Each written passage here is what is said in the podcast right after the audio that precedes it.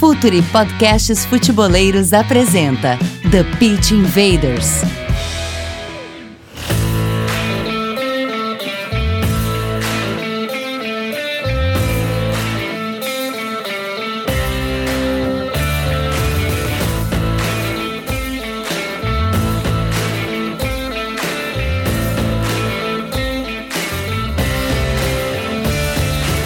Olá, futeboleiros! Olá, futeboleiras! Futuri Podcasts apresenta The Pit Invaders, episódio 206. Já é uma história falando de maneira profunda e séria sobre o jogo. Meu nome é Eduardo Dias, estamos no ar em mais uma invasão futeboleira. Começando com os da casa, se bem que hoje todo mundo é da casa aqui. Gabriel Corrêa, nosso head de conteúdo. E dá pra ouvir e ver esse podcast, Gabriel. Ah, tudo bem, Eduardo? Bom estar aqui em mais um TPI. E dá para ver agora o episódio, né? É, é, bem importante a gente frisar que a gente está de volta no YouTube, né? Postando conteúdos. O tema do episódio de hoje, para quem já viu a capa, obviamente também vai de encontro justamente ao nosso primeiro vídeo de volta, né? Saída de bola, que é um tema muito legal pra gente conversar, diferentes formas de sair jogando. Então, vamos lá para mais um papo. Quem quiser acompanhar pode ser no YouTube ou pode ser aí seguindo seus agregadores, né? Spotify, SoundCloud, Google Podcast e, ou o seu agregador favorito de podcast. É, antes a gente tentava fazer um suspense, né? Mas agora tem até vídeo, já tá todo mundo vendo o cara ali aqui com a gente, então. Leandro Zago, técnico de futebol, um invader, um cara que eu sou muito fã, tô sempre aprendendo com ele. E eu estou muito feliz que ele está aqui de volta com a gente. Zago, bem-vindo de volta ao TPI, bem-vindo de volta ao Futuri. Olá, Eduardo. Olá, Gabriel. Tudo bem com vocês? Espero que esteja tudo bem aí com todos, o pessoal que está ouvindo a gente. E vocês sabem, né? Eu até respondi a, quando ao Bruno, né, que, que entrou em contato comigo e falei que para o Futuri, né, não é convite, é convocação, né? Não tem, não. A gente só agenda horário e vai fazer, né? Não tem é sempre um prazer e eu dei uma resgatada. Eu tive aqui no TPI 160.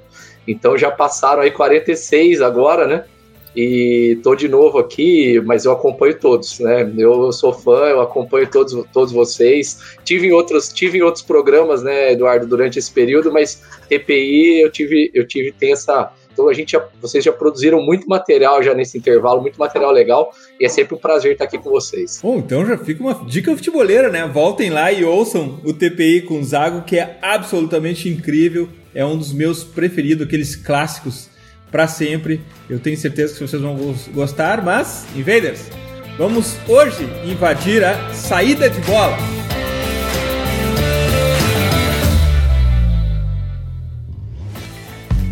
Está no ar o The Pitch Invaders, podcast semanal do projeto Futuri. Cultura, análise e informação, com a profundidade que o futeboleiro merece.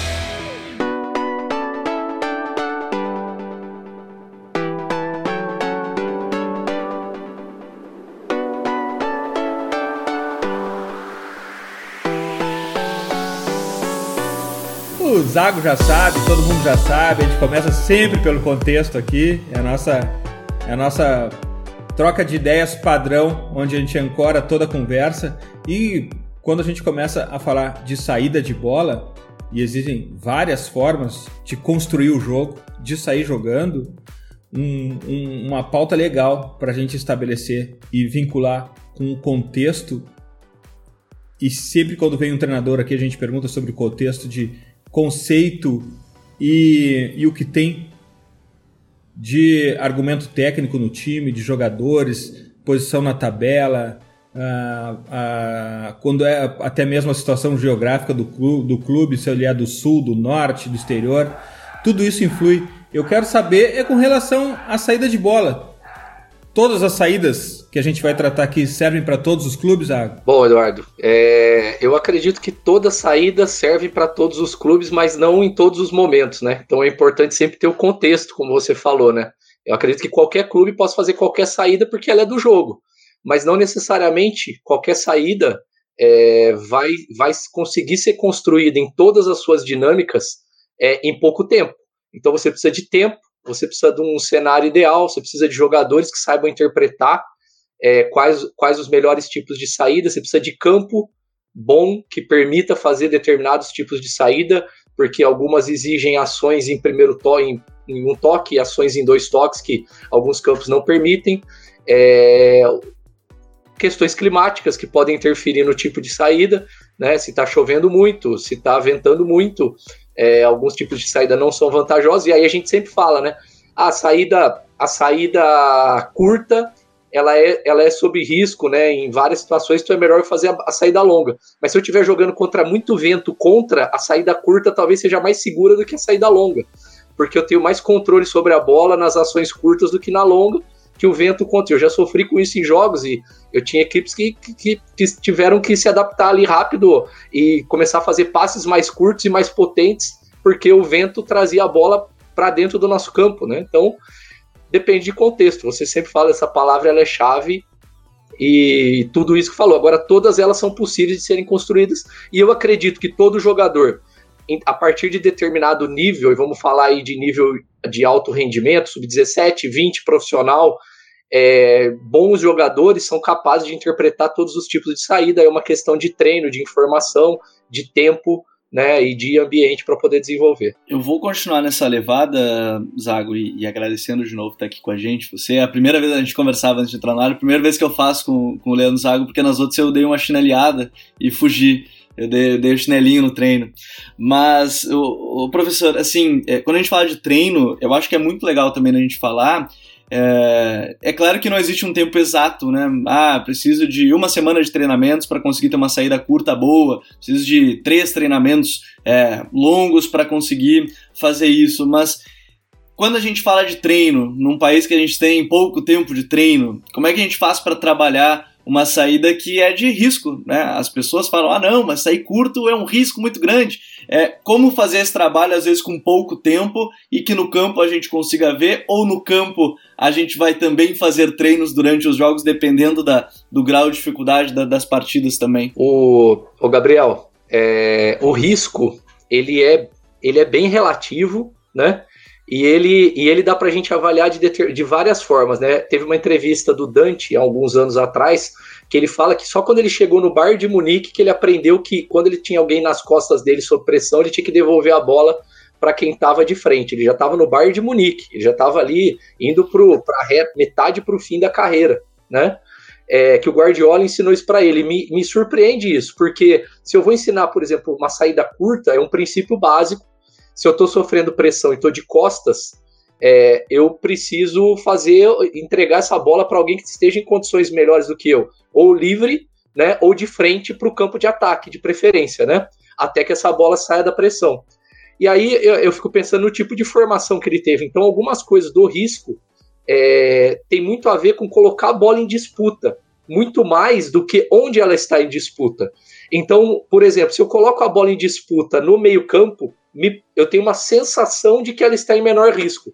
Mas eu posso sofrer um ataque a partir dali e sofrer uma finalização importante. E eu vejo que já tem um movimento na internet mostrando muito isso, né? Os gols sofridos a partir de chutão, para poder justificar que a saída curta não tem tanto risco. E, a, e, na verdade é justamente isso. Muitas vezes, quando eu deixo de fazer uma saída é, sob pressão, mas que ela tem conceito, eu estou correndo mais risco se eu faço uma bola longa e perco a bola naquela condição com a minha equipe aberta do que se eu colocar a bola para ser jogada sob pressão. E lembrar o seguinte: tem várias intenções que a gente vai conversar né, ao longo aqui do TPI que estão ligadas a, a construir sob pressão. Eu não, eu não construo sob pressão porque eu quero jogar curto.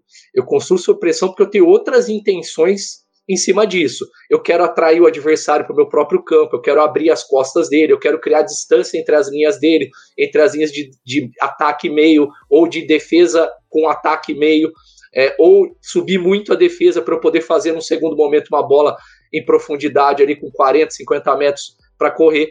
Então, tem que ser um risco calculado, mas o que eu vejo que, que, que são informações que têm que ser treinadas, né? E você falou aí do treino, é, são percepções do atleta do que é de fato entrar em risco e do que é simplesmente a bola estar perto do meu gol. Né? Muitas vezes a bola pode estar longe do meu gol e eu estar tá sofrendo mais risco de uma finalização do que ela estar sob controle com vantagem numérica, é, vantagem posicional, meus jogadores bem orientados, bem controlados, com entendimento do jogo e ela está perto do meu gol. E eu tenho a total consciência disso. Então acho que a, a, torcida já mudou um pouco essa percepção. Se você for pensar 10, 15 anos, qualquer bola perto do gol que saía jogando era um frisson no estádio. Hoje as torcidas já começam a entender que isso faz parte do jogo e é um processo, é igual acontecia com o recuo de bola para o goleiro há 20 anos. Qualquer bola que vinha no goleiro era um desespero. Hoje o goleiro participa do jogo muitas vezes. Então acho que tem algumas informações que elas vão ser construídas ao longo de algum tempo, porque elas exigem muita elaboração. Mas tem algumas informações que são simples, que em alguns, algumas poucas sessões e algumas semanas você já consegue construir algumas ideias básicas é, e que já, e já conseguir sair jogando é, sob relativa pressão. Claro que é, aí nós vamos também, em algum momento, discutir a qualidade da pressão alta em, em, vários países e a qualidade da pressão alta no Brasil, se ela é orientada ao homem, ao espaço, é, se, né, qual, qual o tipo de referência. Mas eu não vejo também pressões tão elaboradas ao ponto de se colocar medo em sair jogando em determinados jogos, como se faz e muitas vezes. O, quando trouxesse a questão do Dante para o debate, eu achei uh, incrível porque ela ilustra um ponto que tem me chamado muita atenção. Nessa onda de saída de bola que, que, que, que toma conta do Brasil, até na intenção de qualificar o jogo, me parece que as movimentações coletivas estão andando bem, mas um ponto que me chama atenção é a postura corporal individual. Uh, muitos casos recebendo de costa, recebendo a pressão nas costas ou falta de escanear o jogo, de girar o pescoço. É um ponto mais difícil de trabalhar ou mais demorado de trabalhar? A postura corporal, a questão individual uh, depois do coletivo? Como é que funciona isso no treinamento? Porque esse é um ponto, Zago, que é fundamental para que se evolua na construção de jogo. Total, total, Eduardo, porque é, na verdade, eu quando, eu, quando eu penso em jogo, eu tenho que buscar qualquer tipo de vantagem, né? É, então não adianta eu ter uma vantagem, e vocês conversaram algumas semanas atrás aqui com, com, com o Rodrigo Leitão, e ele falou de vantagens, né? E aí ele falou, então não adianta eu buscar vantagem numérica e estrutural, ou seja, eu crio vantagem numérica e estrutural. Né? Então eu, eu busquei criar uma estrutura que desequilibre a pressão do adversário para poder ter vantagem de estrutura. A minha estrutura tem mais vantagem do que a dele. Eu busco criar vantagem numérica, colocar um número de jogadores em que vá ter um jogador livre ou alguns jogadores livres. Mas o jogador livre que recebe a bola ou o jogador que, que vai fazer um movimento sob pressão para liberar um jogador livre, ele não conseguir explorar essa vantagem do ponto de vista de técnica individual e posicional. Então, não adianta nada eu buscar duas vantagens, né, como eu falei, e eu esquecer de outras. Então eu tenho que alinhar todas elas para poder gerar grande vantagem, que é, resumindo, sair com a bola limpa de trás. Sair com a bola sob total controle para que eu possa, a partir dali, fazer uma ação com o campo e, e, e com meus jogadores olhando para frente e com muitos adversários batidos. Então, a, a questão da técnica individual, eu bato muito nisso, é, quando, quando, quando eu sou questionado, e você tocou num ponto, para mim ele é decisivo, ela, ela, ela, ela é indissociável com qualquer aspecto do jogo. Então, se eu vou trabalhar aspectos de saída sob pressão, os meus jogadores têm que dominar time de passe, pé de recepção de bola, pé de condução de bola, pé de, é perna de proteção de bola, porque às vezes eu vou ter que dominar a bola num pé mais distante da pressão para poder fazer uma ação de proteção e condução. É, normalmente zagueiros numa saída em três, ele deve receber a bola muito mais com o pé de fora, os zagueiros estão pelo lado para poder ter esse movimento de condução. Eu estava até discutindo isso recentemente com um amigo. É, tem vantagens receber com o pé de dentro? Tem, mas se eu pegar em todas elas, as maiores possíveis estão no pé de fora. Então, tem circunstâncias que o pé de dentro pode ser vantajoso, mas é, é são menos ações. Então, o jogador tem que ter esse domínio. E tudo isso é técnica individual. É, não, é não é o nosso tema central, mas eu penso sempre em, em, em treinar tudo isso em formato de exercícios jogados, exercícios de disputa, exercícios que, ha, que haja um jogo, que haja um desafio. Eu não acredito que simplesmente realizando figuras de passe, orientações, e podem ser feitos esse tipo de exercício em algum momento do treino, mas se o jogador não souber interpretar, e aí a gente entra numa questão que é a, que, é, que, é, que, é, que ela é importante. É, Se eu vou, se eu vou criar é, todas essas vantagens e o meu jogador não vai aproveitar a fração de segundo que eu vou criar para ele gerar vantagem, eu vou ter que criar novamente a vantagem para eu desequilibrar o adversário, porque o adversário vai conseguir é, reequilibrar aquela zona. Então, tudo isso né, é importante quando eu penso. Por isso que, para mim, do aspecto do desenvolvimento do indivíduo para o desenvolvimento coletivo, sempre associados, né, nunca, nunca colocando um mais do que o outro, mas eu vou sempre bater na limitação do indivíduo. Se o meu jogador não é ambidestro, não adianta, ele não vai trabalhar bem nos dois meios espaços do campo. Ele vai trabalhar em um meio espaço melhor do que o outro. E às vezes ele vai estar tá do lado contrário. E aí como que eu faço? Eu crio toda a vantagem para ele e ele toma uma decisão ruim porque ele orientou mal o domínio, porque e aí eu acabei perdendo, desperdiçando energia. Esse, esse tema é muito excitante porque ele abre subtemas que a gente acaba se aprofundando e essa, e essa pauta do, do pé de domínio e de controles à água, ela é muito legal. Uh, por exemplo, a questão do zagueiro canhoto e o que isso influencia na construção, a questão dos, dos dois volantes, quando se usa dois volantes, se usa com pé natural ou com pé trocado, e também a questão do goleiro, em qual pé que ele deve receber, com qual pé que ele deve receber a, a quando o, o zagueiro, o defensor atrasa a bola para ele. Isso são questões que envolvem postura corporal, que tem uma influência muito grande na construção, né, Zago? Exato, e você, vocês trabalham com o mercado e sabe disso, né? O zagueiro canhoto, como ele é valorizado, né? Porque ele é raro. É difícil você achar o zagueiro canhoto rápido. Aí, quando acha o zagueiro canhoto rápido, ele tem que ter uma determinada biotipo, uma determinada altura, uma determinada capacidade, é, porque realmente faz muita diferença se eu estou pretendendo fazer uma primeira fase de construção limpa, que a perna de fora do jogador na construção ela tenha muita vantagem, porque de alguma forma eu vou ter um, uma, uma, é, uma estrutura me pressionando de frente, eu posso receber pressão vinda do lateral, do, do ponto oposto vinda de fora para dentro, e se eu só tenho o pé de dentro como domínio, né, se eu estou com o pé invertido, isso limita muito minhas possibilidades e facilita algumas ações de pressão do meu adversário. E geralmente ele vai me induzir a jogar exatamente nessa condição, né? Na pressão vai falar, ó, o zagueiro do lado esquerdo é destro, vamos fazer ele jogar, né? Vamos, vamos jogar ele para fora com a perna esquerda dele, que aí vai me obrigar a começar a fazer bola longa na paralela. Então, assim, tudo isso, né? Tudo isso são, são aspectos que a gente tem que fazer. E o que eu vejo, é, Eduardo, nesse ponto é o seguinte: é, é, a gente fala muito sobre desenvolvimento de jogador na base e para de falar de desenvolvimento de jogador nas equipes principais. Esse tipo de repertório se o jogador foi bem desenvolvido do ponto de vista motor, motor, tá? Não estou falando técnico, estou falando motor.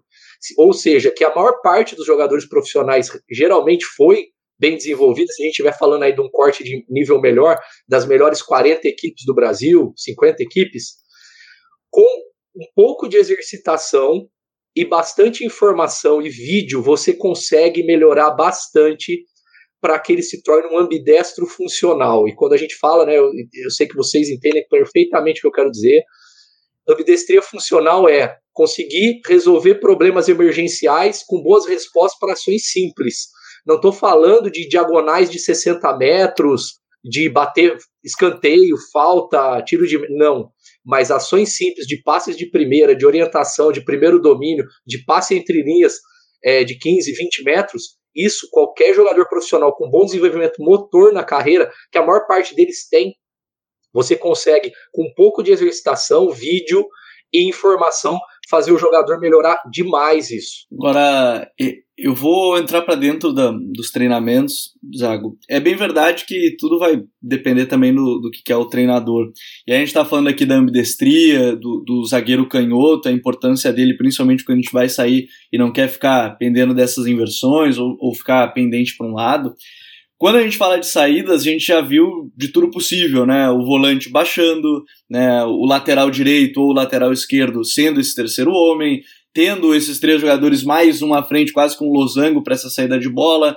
É, eu queria entender um pouco mais, e eu acho que é legal a gente falar sobre isso, é como decidir, é, por exemplo, se eu vou fazer uma saída simples de três, como é que quando você decide, é, ah, eu vou querer fazer com o lateral, depende da qualidade do lateral, depende que ele não é um cara muito profundo, ou depende porque o teu volante não é um cara que ajuda muito na construção, é, ou por exemplo, você não tem um zagueiro canhoto, e aí você precisa ter essa saída com o lateral, de repente, canhoto possa ajudar, é, compensar um pouco. Quando é que você decide que você quer fazer uma série de três com o lateral, com o volante, com o goleiro sendo esse cara? Como é que é feita essa decisão, professor? Bom, Gabriel, você já respondeu algumas aí que são as possibilidades, né? Não, é, é, é, verdade, você já, você já falou de algumas. Eu vou falar assim, vamos lá, do ponto de vista estrutural. Quando eu opto por um volante, por exemplo, se eu estiver pensando que eu estou num 4-3-3, né, como você demonstrou no vídeo lá, as estruturas de saída, né, com um volante e dois meias, é, se eu estiver pensando nessa estrutura, eu tenho que pensar assim, do ponto de vista de simetria, eu mexo pouco quando eu trago o volante. Então, ele vai ser muito simétrico. Eu vou trazer uhum. o volante para os zagueiros, eu vou abrir zagueiro, talvez eu vá adiantar lateral, trazer extremo por dentro. Ou seja, é muito simétrico, é um giro, mas é um giro nas duas laterais, como se a equipe fizesse um movimento, né, de girar nas duas laterais para dentro, né, no sentido anti-horário, né? Trago o extremo para dentro, adianto lateral e baixo um pouco os médios para fazer ali um, um 3-2-5, talvez, né? Então, se eu estiver uhum. pensando em simetria, eu posso fazer assim. Se eu estiver pensando em simetria num 4, num, num 4-4-2, como, por exemplo, o Jorge Jesus fazia no Flamengo, ele trazia o Arão, não, não ficava simétrico, ele trazia o Arão e punha o Gerson. Quer dizer, ele não mexia na simetria lateral, ele mexia na altura dos dois médios, né? Então ele baixava o Arão, mantinha o Gerson numa posição mais um pouco mais adiantada, fazendo um 3-1, e aí ele trazia o Arrascaeta e o Everton Ribeiro para dentro para poder adiantar um pouco o Rafinho e o Felipe Luiz na profundidade, não eram muito profundos no início da jogada, ganhavam profundidade conforme a equipe ia progredindo. Então, assim, se eu estiver pensando em simetria, essa é uma possibilidade. Se eu estiver precisando de pé, você deu uma, uma, uma, um ajuste que é importante. Se eu tiver um lateral canhoto, né, pelo lado esquerdo, normalmente eu tenho, e não tiver um zagueiro, eu posso fazer essa saída em três com o lateral por dentro. Qual é o problema, né, de eu fazer isso com o lateral? Quando eu vou pensar em saída, eu tenho que pensar o seguinte: eu não, eu não posso desconectar a saída do restante da jogada. Eu tenho que pensar que a saída ela, tem um, ela é um início de algo que eu quero gerar lá na frente. Então, colocar meus jogadores nas posições em que eles têm maior vantagem possível. Então, por exemplo, vamos dividir jogadores aqui para jogadores de espaços de força e habilidade, né? Que eu acredito que o, o, pessoal que acompanha vocês já, já, já vai ter uma ideia boa do que é isso. Eu vou explicar aqui bem rapidamente. Jogadores de espaço de força, um lateral de espaço de força, Roberto Carlos, né? São laterais que têm muita potência, exploram espaço, é bola no espaço, ataque a espaço, velocidade. Laterais de espaço de habilidade, Marcelo, os dois laterais esquerdos, os dois jogaram no Real Madrid, mas com características diferentes. Se eu precisar de lateral por dentro, Marcelo. Se eu precisar de um lateral para atacar fundo, melhor. O Marcelo faz? Faz, mas o melhor é o Roberto Carlos na passagem. Porque eles têm características do tipo de jogo, e aí tem muito a ver com a forma como o jogador percebe o jogo e como e da questão dele, tanto genética pessoal, como na forma como ele construiu toda a percepção dele sobre o jogo. Então, quando eu coloco, por exemplo, se eu precisar fazer uma saída em três com canhoto e tiver o Roberto Carlos, eu provavelmente eu vou perder um jogador de espaço de força para atacar a última linha. Então eu tenho que pesar isso. E aí eu vou dar um exemplo que aconteceu no Campeonato Brasileiro do ano passado. O São Paulo tinha dois laterais com características diferentes. O Guga, que é um jogador, um lateral de espaço de habilidade, e o Arana, que é um lateral de espaço de força. Ele fazia o Arana entre linha e o Guga fazendo a saída como lateral para fazer a linha de três. Por quê? Porque o Guga fazia a saída e depois ele era responsável tanto os, pelos passes para trás por, de equilíbrio quando a linha era rompida, como pela transição defensiva. Ou seja, ele fazia o pós-perda de frente, ele estava rapidamente na linha. Quando o Arana tem uma capacidade de ruptura que ele precisava estar em zonas em que isso é muito, isso vale vale muito ponto, vale muito gol, vale muita finalização, que é você ter jogador de ruptura em cima da última linha para você poder ter essas ações de profundidade. Então, essa essa é uma é uma é uma são dois, dois fatores, estrutura, natureza do jogador. Uma terceira é estrutura do adversário, né? É, então eu falei, de, na verdade, de simetria e característica do jogador. Aí eu posso pensar na estrutura do adversário. Eu, se eu vou fazer uma saída contra um atacante, no 4-1-4-1, por exemplo, com, com os, os, extremos bem recuados que não vão pressionar meus zagueiros, talvez eu não precise trazer três. Com dois eu consiga bater um. Se eu vou fazer uma saída contra dois atacantes no 4-4-2, eu preciso fazer uma saída com um jogador a mais. Então, olha só, eu posso ter muitos, muitos fatores que eu tenho que pesar e equilibrar para conseguir potencializar o meu jogo em cima da potencialização daquilo que o adversário está me colocando. Sago, todos os tipos de construção, desde a mais simples a mais complexa, todas elas têm benefícios e têm riscos. Futebol é assumir risco. Uh, mas esses riscos eles podem sempre ser uh, minimizados com táticas, estratégias, posicionamento. Numa, numa, numa saída curta por baixo, existe algum, algum, algum, algum efeito, alguma posição que tu possa estabelecer para que, ela se, que, ela, que ela seja um gatilho defensivo, alguma proteção, alguma roubada de bola, algum passe errado, tem algum uh, um contraveneno para que possa estabelecer para que se, se perder a bola naquela altura perto do, do, meu, do meu goleiro eu tenha uma segurança maior para fazer um combate direto, pelo menos? É, a gente tem, Eduardo, né, várias dessas coisas do risco, e olha só, a mudança da regra em 2019, a ideia foi também diminuir o risco de saída. Porque antes, quando a bola tinha que sair da área, é, a bola era a maior chance dela já entrar dividida na primeira bola, e as equipes evitavam às vezes, porque a bola tinha que sair da área. Quando mudou a regra e o passe pode ser ali um passe de um metro, né, meio metro, isso também minimizou o risco. A ideia da regra foi justamente essa, incentivar isso no jogo. E por isso que talvez hoje a gente esteja fazendo um TPI sobre saída, porque nos últimos um ano, no último ano e meio, dois anos, as saídas ficaram muito mais refinadas em função de, um, de uma pequena mudança da regra que gerou um grande impacto. É, bom, dentro das ferramentas de saída, e aí a, a, a ideia do jogo né, como uma como uma, como uma natureza inquebrantável. Né? O jogo não se quebra, não existe defesa e ataque. Defesa e ataque são, são, são partes do mesmo jogo. Eu tenho que tentar fazer uma saída que ela já me proporcione é, qualquer possibilidade de absorver o erro. A capacidade de um sistema, de eficiência de um sistema, ela, ela é muito avaliada pela, pela capacidade que ele tem de absorver o erro. E o meu sistema precisa ser capaz de absorver o erro. Óbvio que eu não trabalho para errar, eu trabalho para excelência, para o acerto, para buscar aquilo que eu quero fazer, que é progredir no campo de jogo com vantagem. Mas eu tenho que saber absorver o erro, porque ele é possível. Dentro de um número grande de, de unidades de saída, vou, vai acontecer. Algumas coisas assim é, que são importantes e que aí eu tenho que pesar.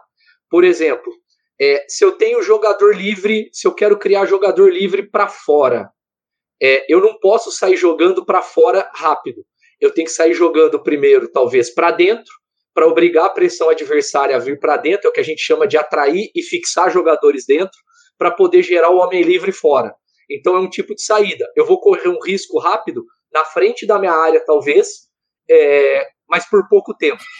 Por pouco tempo. E eu preciso ter consciência que aquela bola ela está servindo para atrair e fixar o adversário ali, para gerar o homem livre fora. Mas pode ser que eu erre um time de passe, o adversário seja tão essa bola é de muito risco, porque ela vai me obrigar a fechar jogadores, e se eu tenho homens livres fora, no campo de defesa, a tendência é que esses homens livres sejam.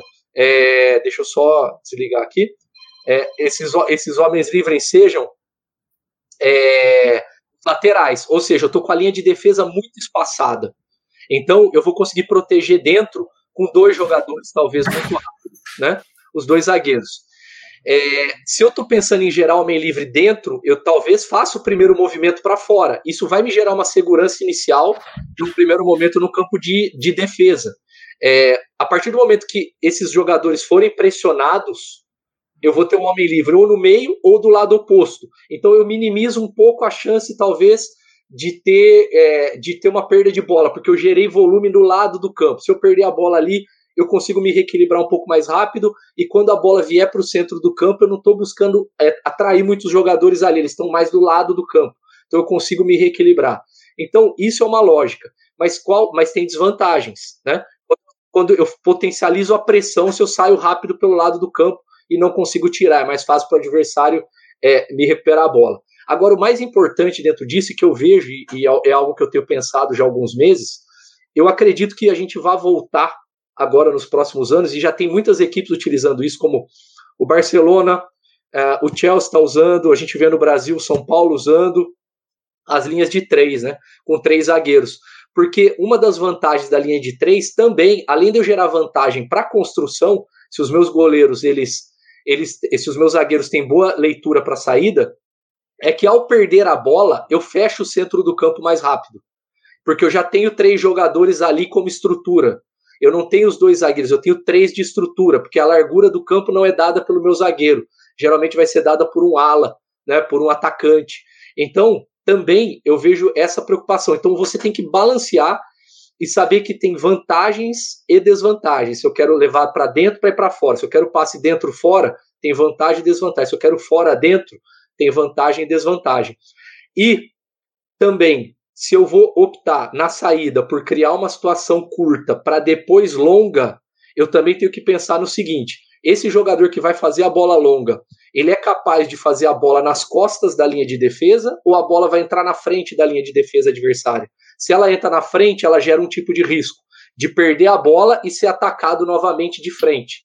Se ela entra nas costas, eu tenho muito mais tempo, caso o passe não seja bem feito, de me organizar e subir meu bloco em direção à bola. Então também, se eu pensar em saída curta para longa, eu tenho que pensar nessa estratégia da distância do passe. Eu quero colocar mais um ponto legal também, ainda nessa estrutura de saídas, Zago, que é a questão da marcação adversária. A gente já falou que a saída de bola poder ser feita com os zagueiros dentro da área mudou totalmente um, um conceito é, nessa saída. É, e aí eu queria, por exemplo, se a gente falar de vantagens e desvantagens, que é um tema que vai perdurar quando a gente fala de saída de bola, as vantagens e desvantagens, de repente, de você enfrentar uma equipe que te marca individual, e aí você pode ter dois atacantes marcando teus dois zagueiros, mais o outro meia marcando teu volante, e aí ele tem uma dificuldade maior para sair, talvez, e a marcação por zona, entre vantagens e desvantagens, como é que é trabalhado isso também? Porque a individual imagino que tem que ter ainda mais o refino técnico do zagueiro para ele conseguir sair dessa pressão individual. É, o Gabriel, é, tem uma coisa, tem um passo que a gente não, não, não fala muito, a gente critica em alguns momentos quando uma equipe baixa a linha para jogar contra uma equipe que sai jogando bem, sob pressão, mas que ninguém entende que é o seguinte, olha só, quando, primeira coisa, né, e eu, eu vou entrar na sua resposta a partir disso. É, quando eu pressiono alto uma equipe e ela utiliza bem o goleiro, eu estou pressionando com 10, teoricamente, 11, porque o goleiro está no jogo. O goleiro está no jogo e está sendo bem utilizado. Ou seja, eu já mesmo que, assim, independente do, do tipo de fixação que está sendo usado na minha linha, que já vai tentar criar uma superioridade maior ainda, de tentar fixar minha linha com dois ou com três, né, a minha linha de quatro, que já vai gerar uma superioridade maior, eu posso já partir de pressão alta com dois jogadores livres, o goleiro e um jogador nas costas da minha linha de pressão, das minhas duas primeiras linhas de pressão.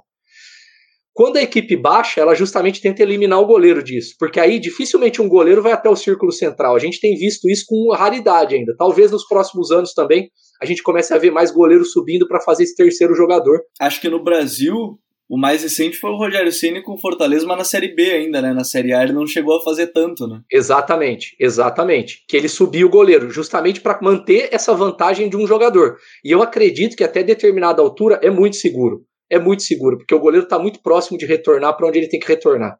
Tá? E às vezes eu acho que é até vantagem você estimular o adversário a recuperar a bola e tentar fazer o gol, porque acho que a chance é menor se ele estiver bem pressionado num pós-perda do que se ele tentar te atacar. E a, a provocação do goleiro adiantado é boa, porque ela vai gerar isso em quem recuperar a bola. Né? E aí eu estava te falando isso pelo seguinte: se o adversário me sobe fazendo pressão individual, a referência dele sendo o meu jogador, ele vai tentar ter igualdade numérica. E aí eu tenho que ter o meu goleiro livre para trás e o meu goleiro vai ter que criar esse primeiro jogador livre. A partir dele vai despertar outros jogadores livres, porque alguém vai ter que subir para pressionar meu goleiro. E aí, a partir disso, através de busca pelo homem livre, pelo terceiro homem, é, através de organizar bem minhas linhas de passe, eu vou buscando jogador livre, jogador livre, e as marcações individuais vão tentando encaixar. E o grande segredo de enfrentar a marcação individual, um dos, né? É você tentar desencaixar a primeira. E a partir da primeira que você desencaixar e ela tentar criar as compensações, aí nesse time que ela vai tentando compensar, você vai buscando o jogador livre e vai fazendo a leitura. Quando você enfrenta, é, quando você enfrenta uma marcação com uma estrutura, né, uma zona, Então, assim, um 4-4-2 com duas linhas vai te pressionar alto com os dois atacantes, a linha de quatro do meio fechando as paralelas, fechando o centro do campo, ou um 4-1-4-1 que, que traga o centroavante, faça um losango, né, como um 4-3-3 como o Liverpool, que faz um losango trazendo o Firmino. Aí você tem que pensar na estrutura, onde são os pontos de desencaixe da estrutura. Aonde, onde são os limites da estrutura, isso é muito do futsal. Né? Quem joga futsal e quem enfrentou zona no futsal sabe que os intervalos no futsal é, é onde você busca, quando você vai enfrentar a zona, desencaixar a estrutura. Então, quando eu penso em individual, eu preciso criar esse primeiro homem livre. Quando eu penso em zona, eu tenho que pensar em desencaixe da estrutura. Então, como que é, como que é a estrutura do Liverpool? Ah, ele vai baixar o Firmino, vai colocar o Salah e o Mané para fazer uma primeira linha de pressão, então ele vai ter um losango no meio, os lados do campo vão ter um pouco menos de jogadores, é, mas eles vão saltar com os médios para os lados, né? Para fazer essa pressão. Mas aonde eu consigo receber é, essa bola para ter meio segundo? Onde eu recebo a bola para ter meio segundo? E isso vai obrigar um jogador a vir correndo. Quando ele vier correndo e liberar uma zona, como que vai funcionar a dinâmica de ocupar essa zona rápida e a bola entrar nesse jogador? Então eu tenho que pensar nesse desencaixe das zonas a partir de uma ocupação prévia dessas zonas de intervalo em que eu vou atraindo os jogadores, os atacantes, e vou ocupando esses intervalos para buscar frações de segundo que vão fazer com que as corridas do, do adversário na pressão comecem a ficar longas. Lembrando que quando eu obrigo o adversário a fazer corrida mais longa e com mudança de direção, eu também desencaixo melhor a pressão dele. Então, se eu obrigo o adversário a fazer uma corrida só no corredor em linha reta, curta, é fácil. Mas se ele tiver que vir de muito longe, é muito mais difícil, porque eu vou ter tempo, eu vou atrair e eu vou conseguir ganhar tempo para ocupar as costas dele antes dele chegar com o pé na bola.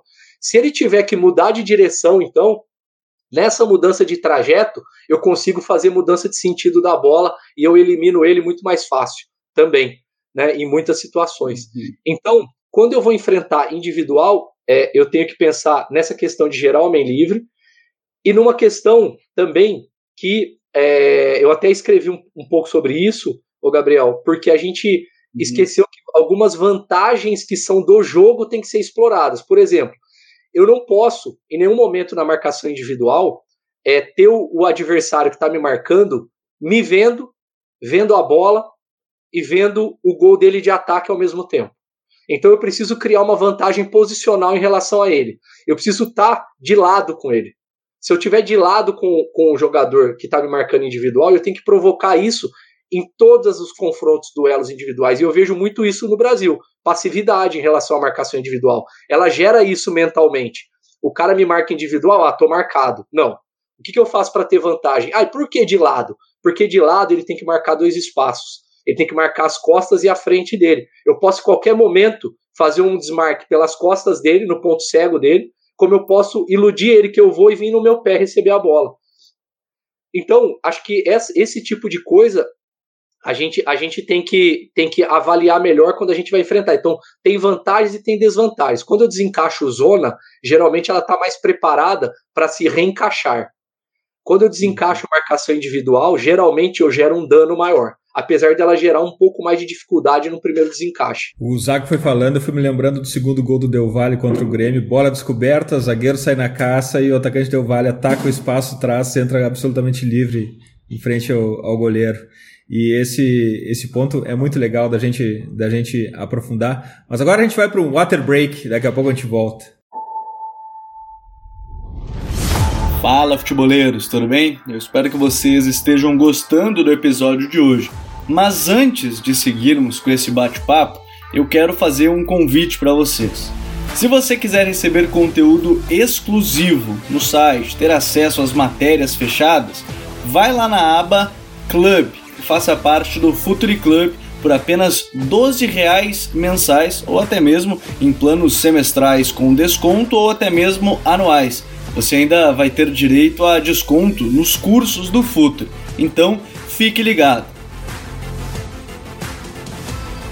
Além disso, eu quero lembrar para vocês que esse episódio também tem o apoio do Future Pro, o departamento de análise e mercado do Futre. Seu time gasta menos dinheiro e ganha mais jogos. Para mais informações, mande um e-mail para comercial@futre.com.br. Zago, um ponto que, que, que foi tema, inclusive, da conversa que a gente teve com o Barroca, é, é sobre a, complexi a complexidade desses sistemas e o jogador.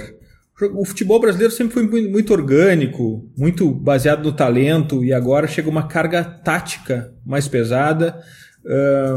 talvez a base também prepare melhor, mas acontece é que essa complexidade toda de uma saída, ela precisa não só da preparação uh, de, de, de, de movimento, de movimentação, mas também de entendimento do jogador o, qual é o objetivo da vantagem, da, das vantagens que são produzidas ali, qual, qual é o objetivo dessa movimentação toda. Esse entendimento, eu acho que vídeo é uma ferramenta poderosa para isso, mas o jogador precisa participar mais, ele precisa entender tudo isso, né, Zaga? Não adianta só terminar o jogo, ir para casa, desconectar do jogo.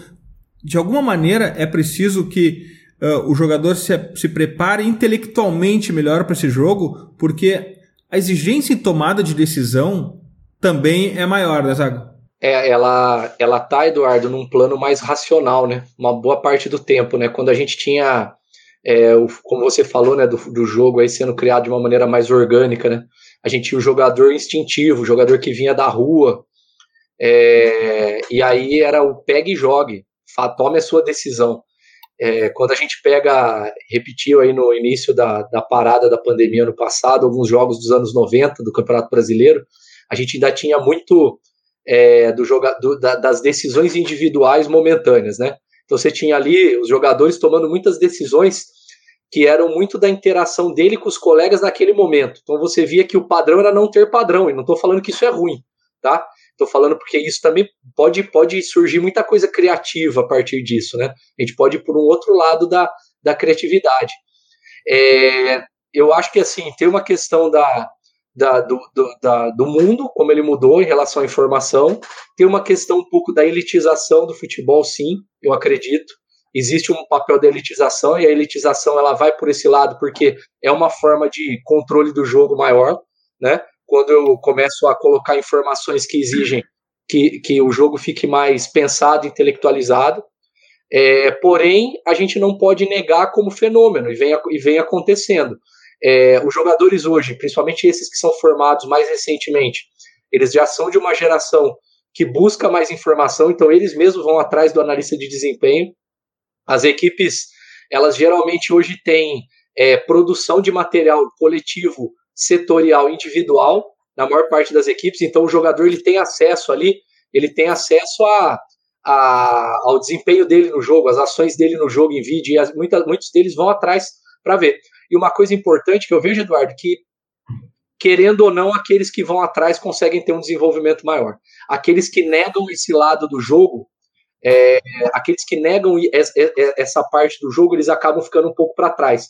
Porque a questão não é eliminar o que é instintivo, eliminar o que é de criatividade individual, eliminar autonomia, mas é gerar vantagens. É, é mais ou menos assim o seguinte: a gente pode pensar em se você estiver dirigindo um carro, com o tempo você vai ganhando prática, para que você não tenha que pensar em muitas coisas. Porque se acontecer uma situação eventual, você possa salvar sua vida e de outras pessoas num momento de pressão que possa acontecer dirigindo.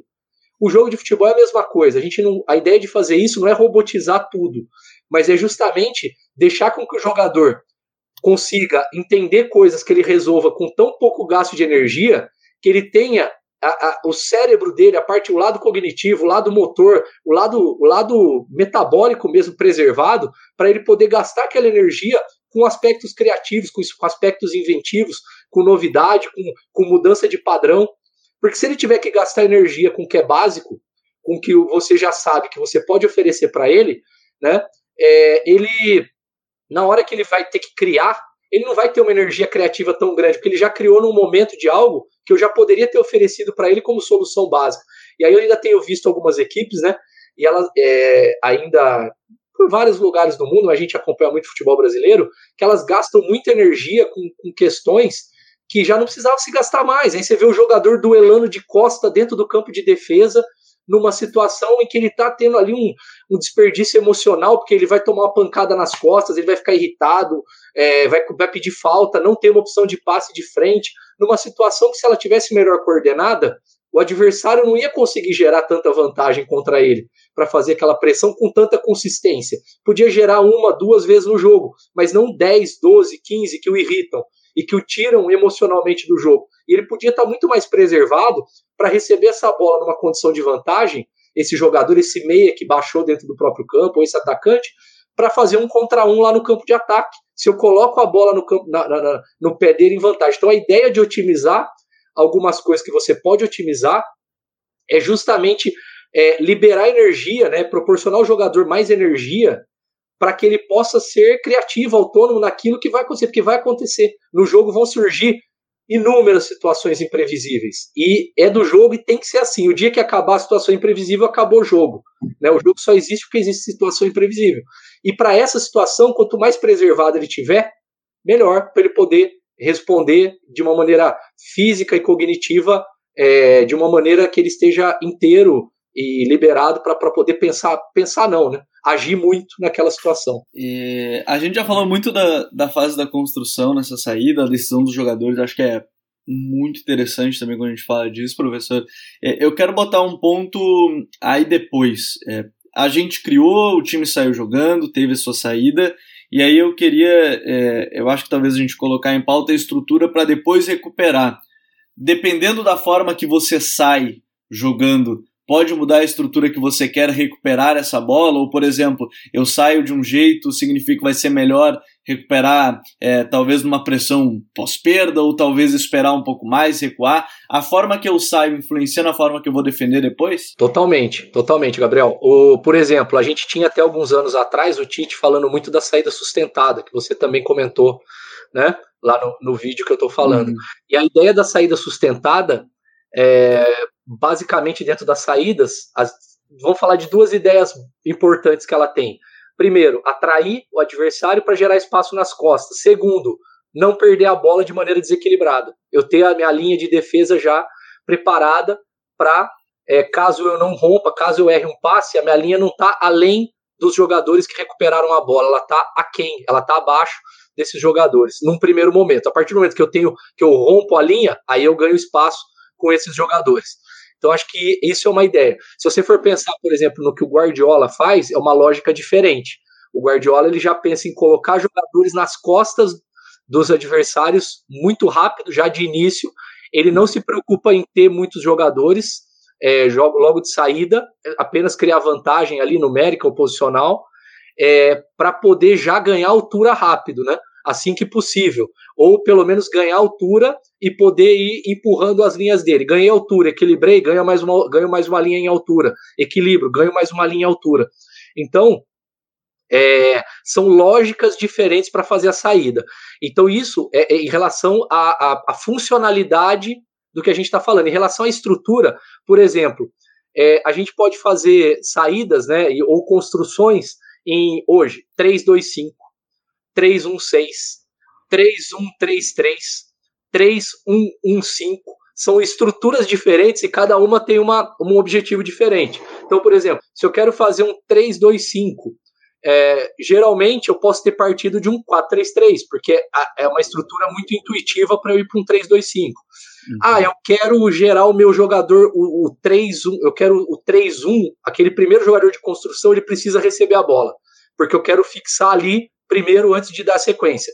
Então, eu vou pegar esse segundo, do, em vez de ser 3, 2, eu vou colocar os dois, mas não de lado. Eu vou colocar em alturas diferentes. Eu vou subir esse o segundo jogador entre os dois médios ou os dois volantes do adversário. Porque eu quero fixar os volantes para eles não saltarem nesse jogador número 1. Um.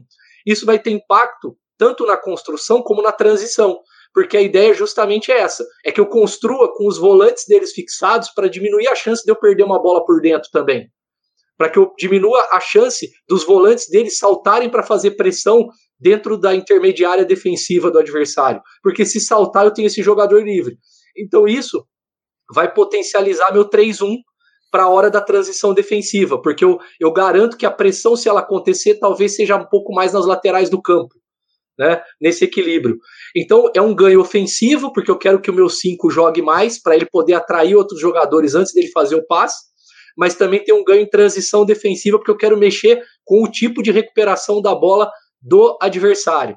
Quando eu faço construções que se baseiam em extremos para dentro e laterais na profundidade, né, que eu trago os extremos para dentro, eu estou partindo de, um, de, uma estrutura, se eu tiver em linha de 4, por exemplo, eu estou partindo de estruturas que vão me expor a minha linha de defesa, porque vai ser muito difícil reconstruir a minha linha, é, a minha linha de defesa numa transição defensiva, porque eu estou dando largura com os laterais. Então eu preciso ter médios que equilibrem melhor a equipe do que me deem muita profundidade, até porque eu já tenho é, dois laterais e dois extremos para dar profundidade na última linha.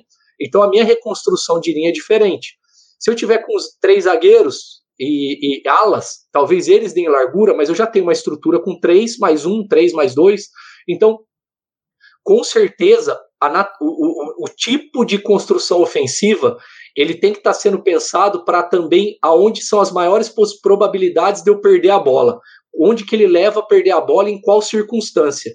Para que eu pense do ponto de vista de estrutura e funcionalidade, como que eu vou fazer para reconstruir esse sistema numa transição defensiva rápida. Sabe, um ponto importante, é, eu acho inclusive bastante importante na análise da saída é o ritmo, é a velocidade que ela é construída, porque se fala muito, muitas vezes se, há, se fala numa análise superficial em ritmo lento dessa saída e também se aplica muito uma palavra que eu não acho uma palavra adequada, que é de paciência, porque não se está construindo com paciência por paciência, se está buscando vantagens. Essa saída é óbvio que ela pode ter nas suas diversas estruturas, diversas velocidades também, diversos ritmos. Mas geralmente ela é uma saída mais pausada mesmo, né, Zago? O, numa entrevista recente, Eduardo, o Guardiola falou sobre isso, né? É, ele falou: se eu quero jogar para frente, eu jogo para trás primeiro. Se eu quero jogar em ritmo rápido, eu primeiro jogo em ritmo lento, né? Porque a mudança de sentido e a mudança de ritmo faz parte do jogo para que eu seja surpreendente. Se eu tiver um ritmo só, eu não vou ser surpreendente, porque é uma coisa do nosso, o nosso cérebro ele é especialista nisso. Qualquer um de nós, se você pegar o ritmo de uma música, você começa a antecipar o ritmo da música na sequência porque você entrou no ritmo daquela música. Se eu gerar um ritmo de passe que o meu adversário incorpore mentalmente, visualmente nos movimentos dele, a partir dali eu posso mudar o sentido, mas o ritmo já está incorporado pela defesa adversária. Ela vai saltar nos times que eu quero que ela, que, que ela quer saltar para fazer a pressão que ela quer fazer e vai me induzir. Então, primeiro, é, é, o ritmo do passe ele é, ele é importante. Então, é, você falou uma coisa que eu concordo plenamente palavra como jogar com inteligência e paciência, eu, olha, eu não entendo, porque jogar com inteligência normalmente é ser lento, né? Normalmente é ser lento, é não forçar a jogada, é, e jogar com paciência leva mais ou menos a mesma coisa. Inteligência a gente tem que ter sempre, né? Não, tem, não existe dias para se jogar com inteligência. Inteligência tem que jogar sempre. E inteligência é buscar a melhor solução, né? E paciência também é uma coisa assim, é como você falou, eu não estou ali é, esperando, eu não estou sendo paciente, eu estou movendo a bola com uma intenção, num determinado ritmo, porque eu quero levar o adversário a acreditar que eu vou levar ele para determinada zona em determinado ritmo, para que no momento que gerar o desequilíbrio que eu quero gerar, aí eu vou trocar de ritmo e vou acelerar. Tá? Então, com certeza, a troca de ritmo ela, faz, ela é importante. E tem algumas coisas assim, é, olha só, quando eu começo a mover a bola com muita velocidade, circulando por fora do bloco, eu não desequilibro tanto, né, porque o bloco vai conseguir compensar essa mudança da bola, do que quando eu consigo mover ela com uma velocidade teoricamente mais lenta e daqui a pouco eu troco de ritmo por dentro do bloco mesmo.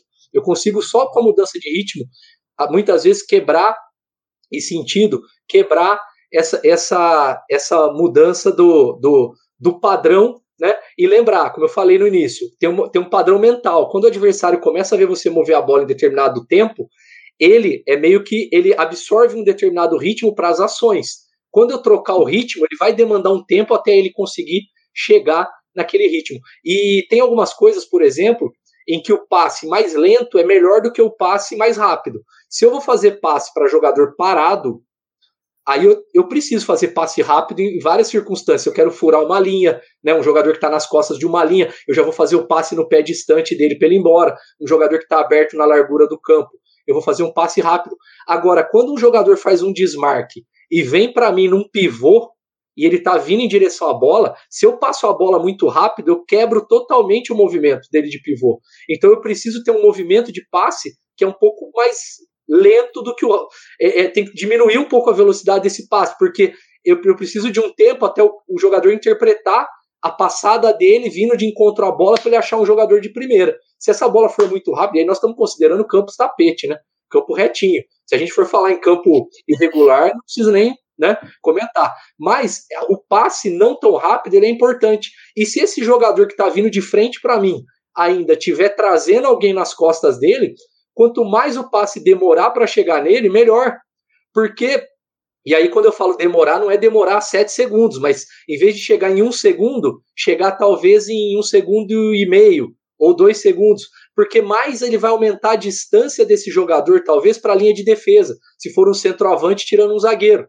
Então, quanto mais longe da linha ele encontrar a bola, vindo no sentido da bola, né, vindo para trás, correndo de costas, ele vai tirar o zagueiro mais. Porque se ele encosta na bola muito rápido e muito perto da linha, o zagueiro saiu pouco da linha ainda. Eu não criei o desequilíbrio que eu quero.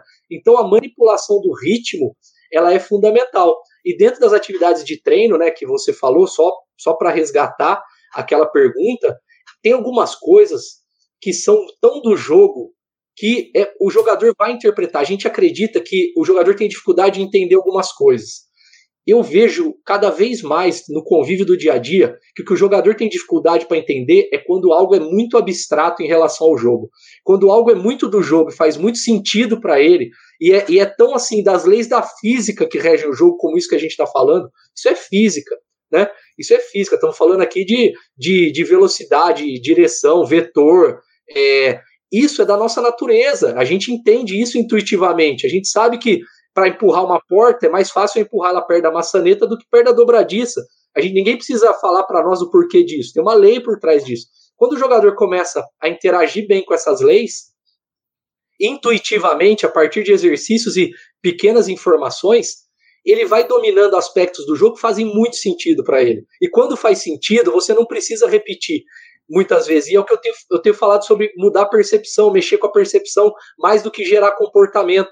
Porque se eu mexo com coisas que têm significado, é mexer com a percepção, qualquer um de nós sabe. A gente já fez mudanças na nossa vida que foram, às vezes, a partir de uma mudança de percepção, assim, que foi tudo rápido. Você fez de um dia para o outro. E algumas coisas você tentou fazer, tentou fazer, mas não tinha um sentido para você, e foi um gasto de energia muito grande para adquirir aquele comportamento. Para o jogo é a mesma coisa. Se dá vantagem, gera sentido, o cara vai fazer, não precisa nem de tanto estímulo. Ele só tem que perceber, entender e contextualizar aquilo para ele. Quais os cenários que ele tem que fazer aquilo, quando é vantagem, quando não é, os comos, né? E deixar ele experienciar o jogo, deixar ele viver o jogo a partir de exercícios que, que coloquem ele numa situação de jogo mais próxima possível do que é o jogo formal. Que Masterclass de saída de bola. É um prazer. Eu fico aqui ouvindo o Zago falar. Ele pode falar quanto tempo que ele quiser, porque eu fico absorvendo. E incrível que o Zago vai falando, eu fui imaginando lances de jogos que eu assisti. E isso vai fazendo todo sentido. E é muito bom quando a gente consegue fazer essa conexão entre a teoria e a prática. Mas agora a hora é das dicas futeboleiras. The Pitch Invaders apresenta Dicas Futeboleiras.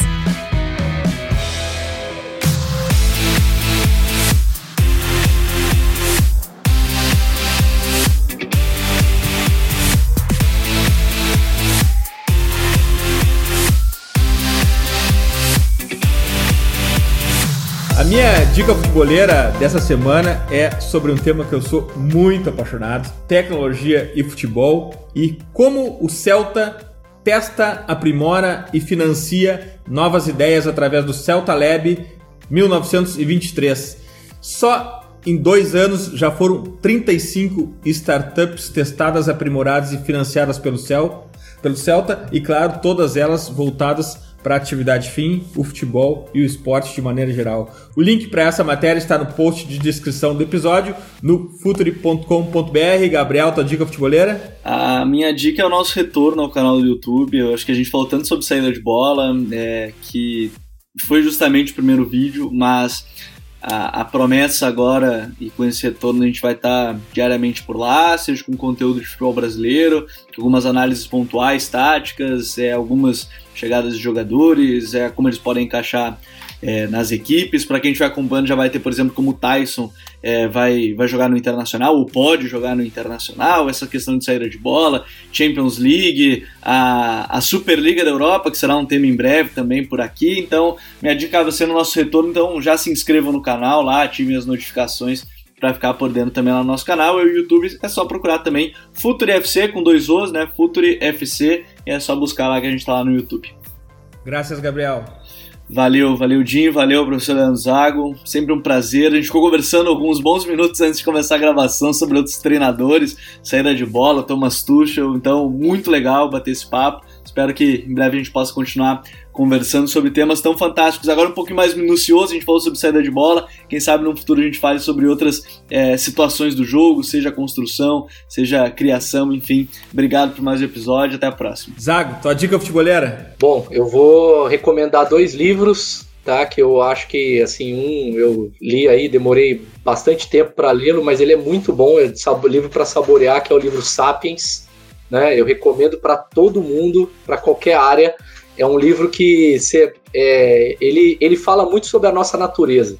A gente entende muito sobre a natureza humana.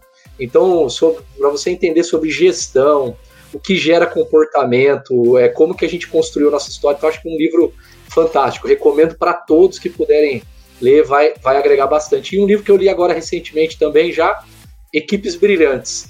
É um livro muito bom também fala muito, fala muito sobre, sobre muitas coisas que estão relacionadas com a nossa gestão de equipe, gestão de pessoas, é, como gerar excelência, como gerar é, brilho no olho do seu comandado, né?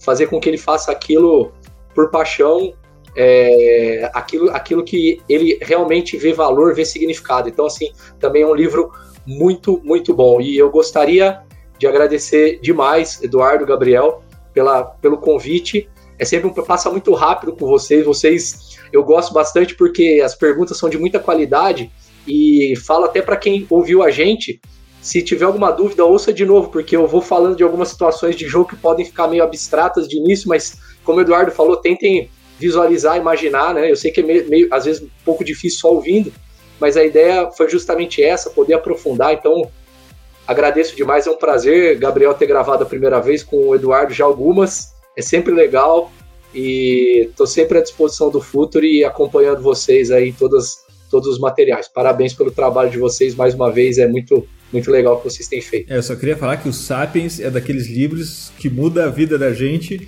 de tu encerrar e ficar olhando pela janela um bom tempo refletindo sobre seu papel nesse, nesse universo Zago, muito obrigado. Tu é o Invader, tu sabe disso, tu é da casa. É sempre um prazer trocar uma ideia contigo. Por aqui, pelo WhatsApp, em todos os canais, aprendo muito contigo.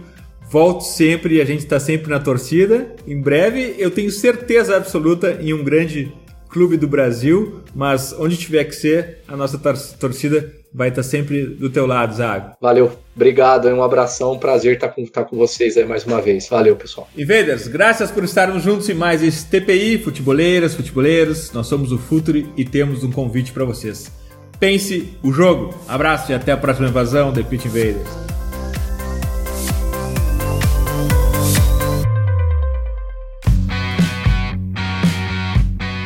Futuri apresentou The Pitch Invaders.